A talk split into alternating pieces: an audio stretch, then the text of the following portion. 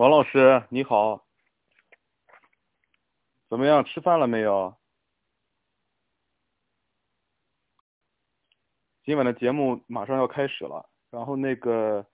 大家呢可以参与我们的互动，那点击这个屏幕右上方的讨论，那可以写下嗯你想问的问题啊和交流的内容。啊，然后呢在那个呃我们那个这次的嘉宾的那个那个头像下边有一个赏字，那大家可以去给这个嘉宾打赏啊，那打赏的话呢，我们会将这个资金用于。啊，我们把这些录音转换成文字，会在淘宝上找这样的呃人去做这个工作。那我们想希望在那个十二个月之后呢，把我们这些谈话内容呢，就是变成一本纸质的书。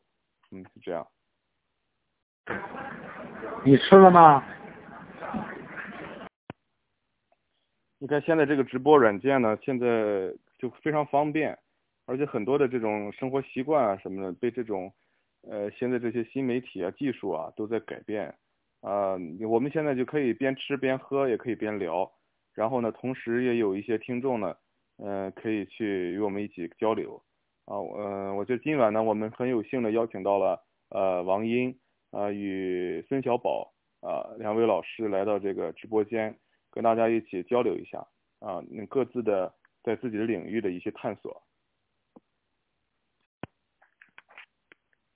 王老师，你最近怎么样？身体状况怎么样？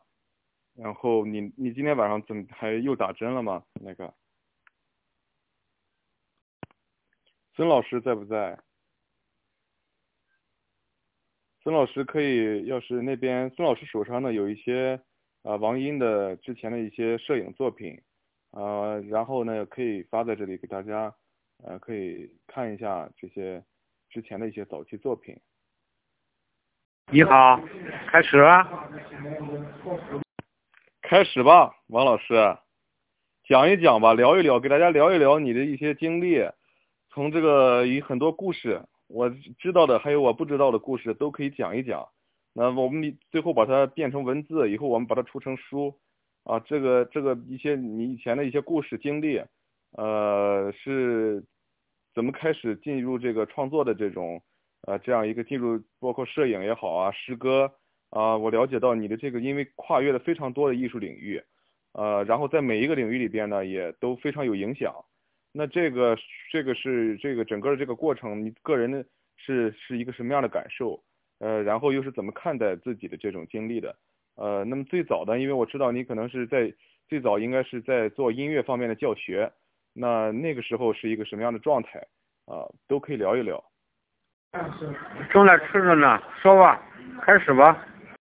呃，孙老师发了一张呃王英的一张呃人物人物肖像照片吧。这张照片呢里边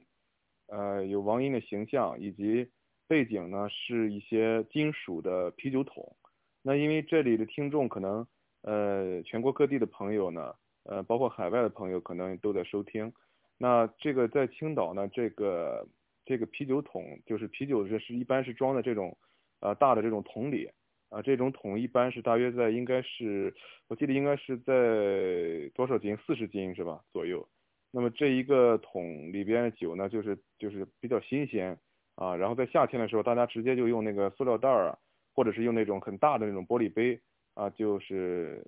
就盛装这个啤酒饮用。像一个饮料的这种这种，在街边都会。好吧，我让我先说一说我的背景嘛，就说，就说我是搞音乐的，我是从那个九岁拉手风琴，那当然你们这个年龄不知道了，那个文文化大革命来中期，呃，然后十一岁开始正式登台，那时候搞的全是什么八个样板戏，哎，就是说。然后持续到八十年代，就是说，八三年我考入考入了这个山东师范大学的音乐系，那是整个是青岛就两个人，嗯，因为是很多很好了，就是说文化课都没过关嘛，那是全国第一次文化课招呃统考。那么往往这种在街边的这种这种这种呃销售啤酒啊，啊一些这样的一些一些。应该说是一些这样的店铺吧，属于是我们一般叫做称之为啤酒屋啊。那这种啤酒屋呢，在很多城市可能并不多见，中国的很多城市，在青岛呢，呃，就是它非常有特点的一个一个这么一种呃，就是民间的这样一种呃，就是聚会啊、娱乐呀、交流啊这么一个呃空间吧，大概是这样的。其实这方面的话，因为王一呢，就是嗯，多年来一直是对这种啤酒屋啊，因为我了解到他在一直进行了摄影这种拍摄啊，在这种啤酒屋里，因为很多人在里面喝啤酒啊，很多人好像我我就我，因为我也是青岛人，我从小会看，有的时候会看到一些这个啤酒屋，有人在那一喝就是一天，早晨起来就可以去这个啤酒屋里啊，一直到晚上啊，一直喝到晚上。那么下面就说，请大家有什么就是说关于摇滚方面的，就是说就山东这一块的，可以问我。那王老师，那你可以再详细的说一说吧，因为可能很多朋友也是之前，呃，他们也希望了解更多的一些这种这个你刚才讲到的一些内容，就是说，呃，音乐方面啊，那你的一些探索，呃，究竟是一个这是什么样的过程？除了这个，呃，九岁起的拉小手风琴呢，到后边。呃，以这个非常这个呃非常高的成绩考入了这个音乐的这个院校。那之后呢，你就是如何去在音乐方面去深入的？那你又是主要是在音乐方面是侧重哪一些呃器乐呀，还是说一些理论啊，或者是哪一方面的？这个可以具体再讲一讲嘛。然后当时的一个呃，当时你你当时生活的一个环境氛围是怎么样的？那他们对你的这种在音乐方面的这种。呃，自己的一种探索和学习和成长是，呃，是你觉得这个环境呢是是是是一个是给予了一个什么样的一个一个一个态度？刚才这提到那个啤酒屋呢，就是说是大约是零八年、零九年左左右拍，那么很难得有些片子，你这呃下雪喝酒的这样，还有抱小孩的这种，还有很多就是说他已经没了。永远找不到了，因为啤酒屋没了，老板有的可能搬家了，也可能改行了，甚至也可能死掉了。就是说，酒鬼也这样，这里面有很多就是说找不到了。就是说，这种青岛的特色，随着城市的建设和发展，很多地道的酒馆就非常都消失掉了啊，这是非常遗憾的。所以那些年我也拼命的每天。他们一早上班，我也去；晚上一到很晚，不管是刮风下雨，我都去拍。呃，非常呃，现在看非常难得。因为我知道您是呃一九六三年出生，那如果说当时的话，应该说是八十年代的时候，就是应该是你正是年轻的时候，那个时候呃的正是在一个就是说音乐探索，当时考学之后。那么，那么接下来呢？你你又做了些什么？而且我们对于当时的那个，可能很多年轻人呢，那年轻的一些朋友也不太清楚当时的一种啊，那么像八十年代左右的时候的一些呃这种社会啊，对于这种音乐啊的看法啊是一个什么样的？呃，和今天有什么区别？啊，包括对对这种一些你所从事的一些这种创作的或者是学习探索的一个过程有什么样的一个？呃，与和现在有没有太多的区别？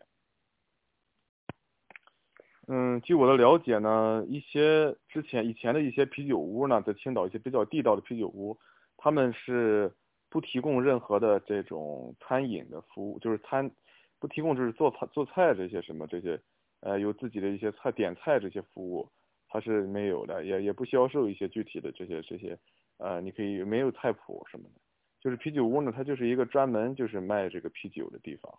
那如果你想吃一点什么东西呢，一般人会带一点东西，或者是这个去去市场自己买一些新鲜的东西，然后呢，这个可以到这个店里边呢，他们可以帮你加工啊，做一些简易的加工，这样它主要就是以这种呃就是销售啤酒啊这种叫啤酒屋。那么现在呢，这种啤酒屋呢。呃，越也越来越少了，这种纯正的啤酒屋，很多呢也变成了就是开始卖一些快餐啊，啊等等啊这种。八十年代就是说和现在的这个就是说环境大环境完全不一样了，哎，那时候还是个相对的理想主义时代，全国全是文化热，哎，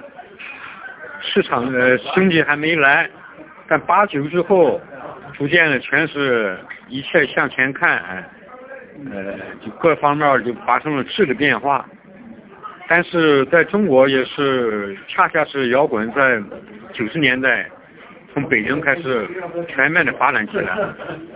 青岛当时也是一种，就是说从我开始就是搞傀儡乐队，哎，那个那个时代也是受北京的影响，和听和我们听了很多呃盗版的和翻录的一些磁带，国外的一些。那么现在看起来，就是说青岛，就是说相对来说有过一些。王老师，你就用语音在这里回答那个听众的问题就可以啊，然后你就在这里用语音来来对话就就可以，不用那个去打字了，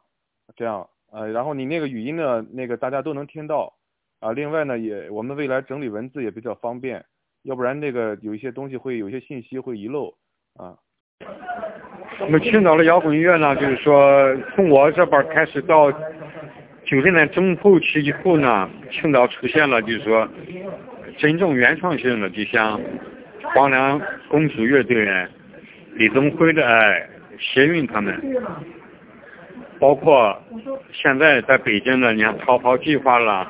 呃，包包括就是说还有中国很重要的朋克，嗯，过世乐队。那么都是在十五年前，就是说仓口，哎，仓口成为一个青岛呢，就山东的一个摇滚乐的重镇，哎，特别要提一下，这一个叫陈鹏的，八零后，当时就非常年轻了，他就是说热爱摇滚乐，他就免费提供给大家一个排练场所，叫地下音场，然后那个七零后的那个于淼就最后就把。排练啊，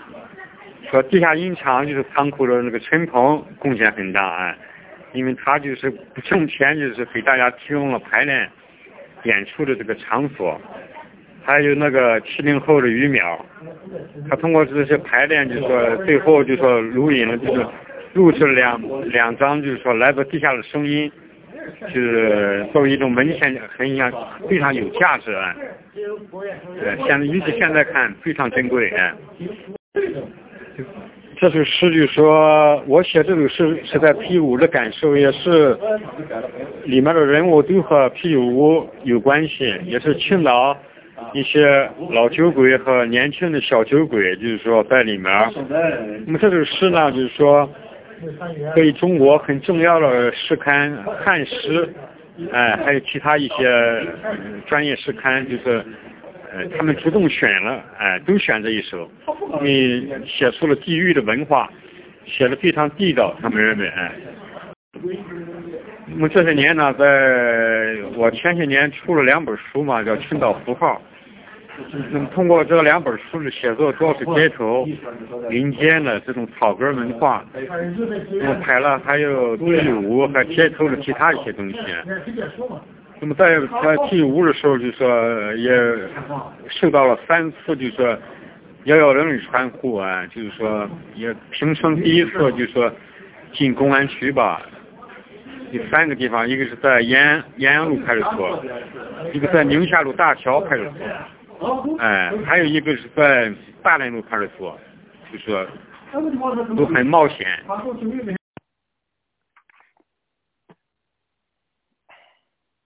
那王老师，你这个应该说喝酒啊，包括这个是应该很早了吧，就开始了吧？那是多大时那个时候开始，就是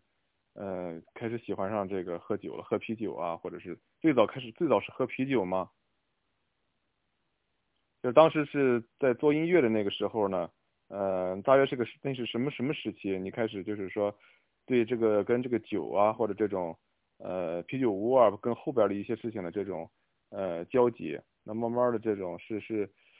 呃什么时候开始发生这个这个交集的？酒里面有一些就是说，呃，酒客就是喝上酒之后，酒精兴奋之后，他反而突然和你翻脸了，就说非要找麻烦，说你拍他们侵犯他们的人权，就说，然后你删除了删掉了，他们也不算完，所以很多次就说这三次被幺零拉车上进派出所处理，有时候处理好几个小时，他的酒才醒。妈，这是无奈。当然，最后警官也好，酒鬼也好，和我最成为了朋友啊。那个时候我知道，因为大家都知道你是这个青岛应该说最早的这个登台演出的摇滚乐队。那刚才你提到了叫傀儡乐队。那么在那个时期，大家的生活状态是怎么样啊？你当时的这种呃，在从事这个音乐创作的话，呃，那包括这种生活上的一些。呃，经济来源啊，包括这各方面的是一个什么状态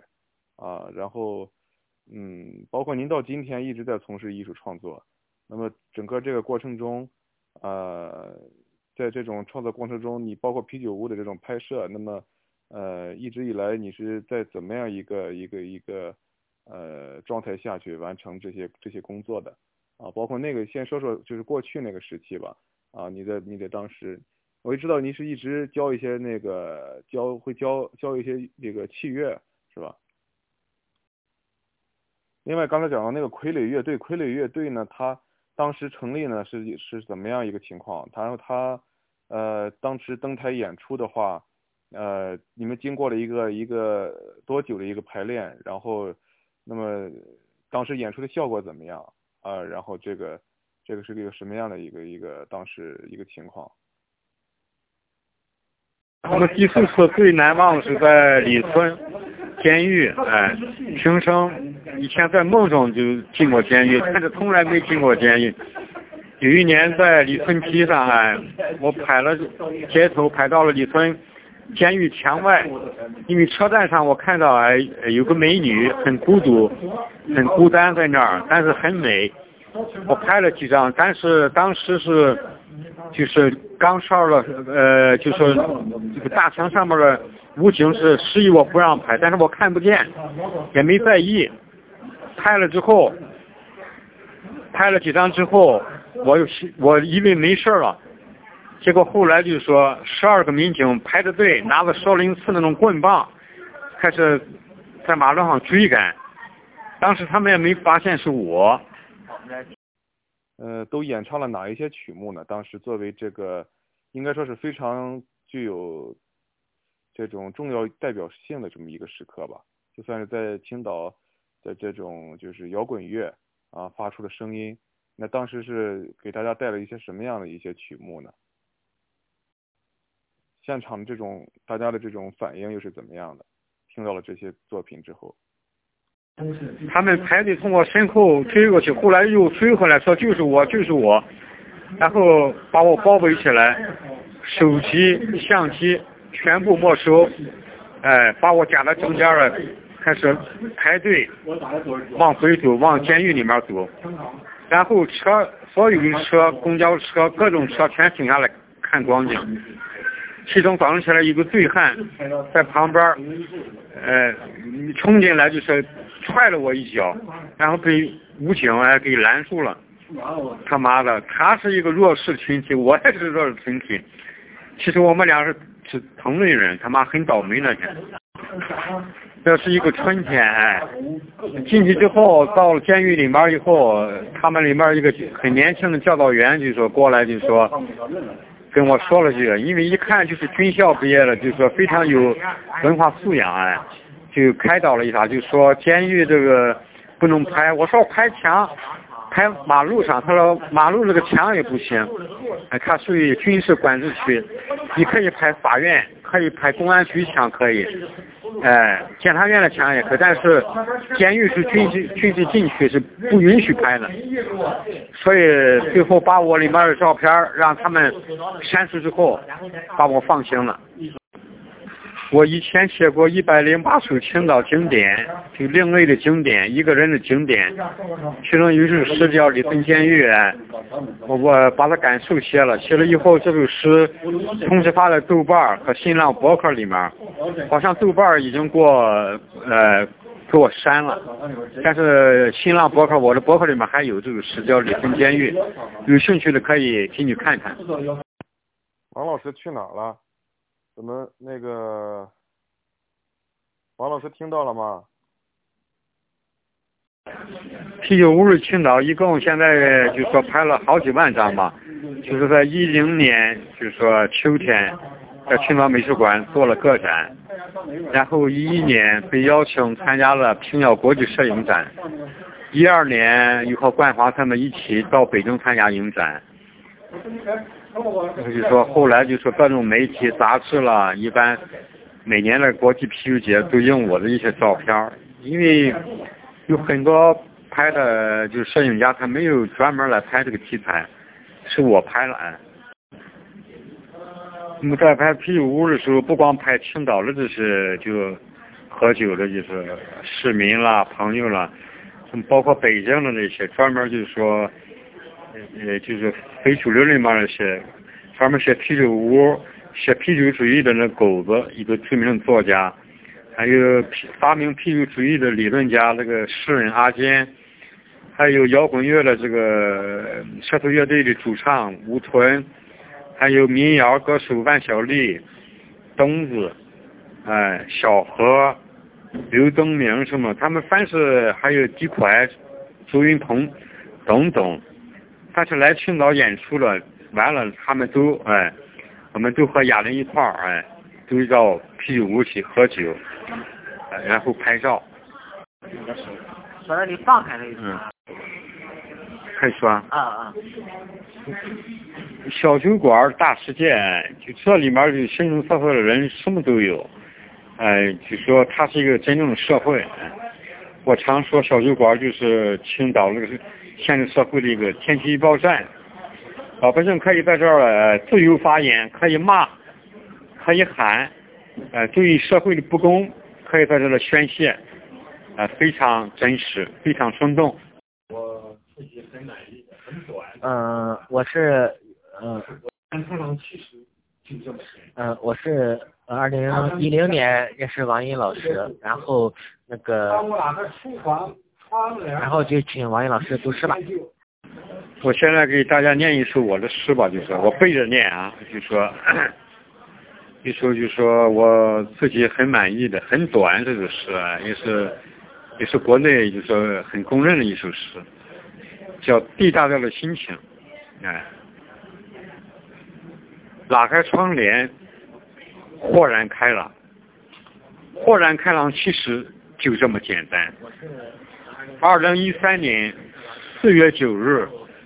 当我拉开书房窗帘的一瞬间，就豁然开朗。嗯嗯，我我我是做摄影的，然后就是呃，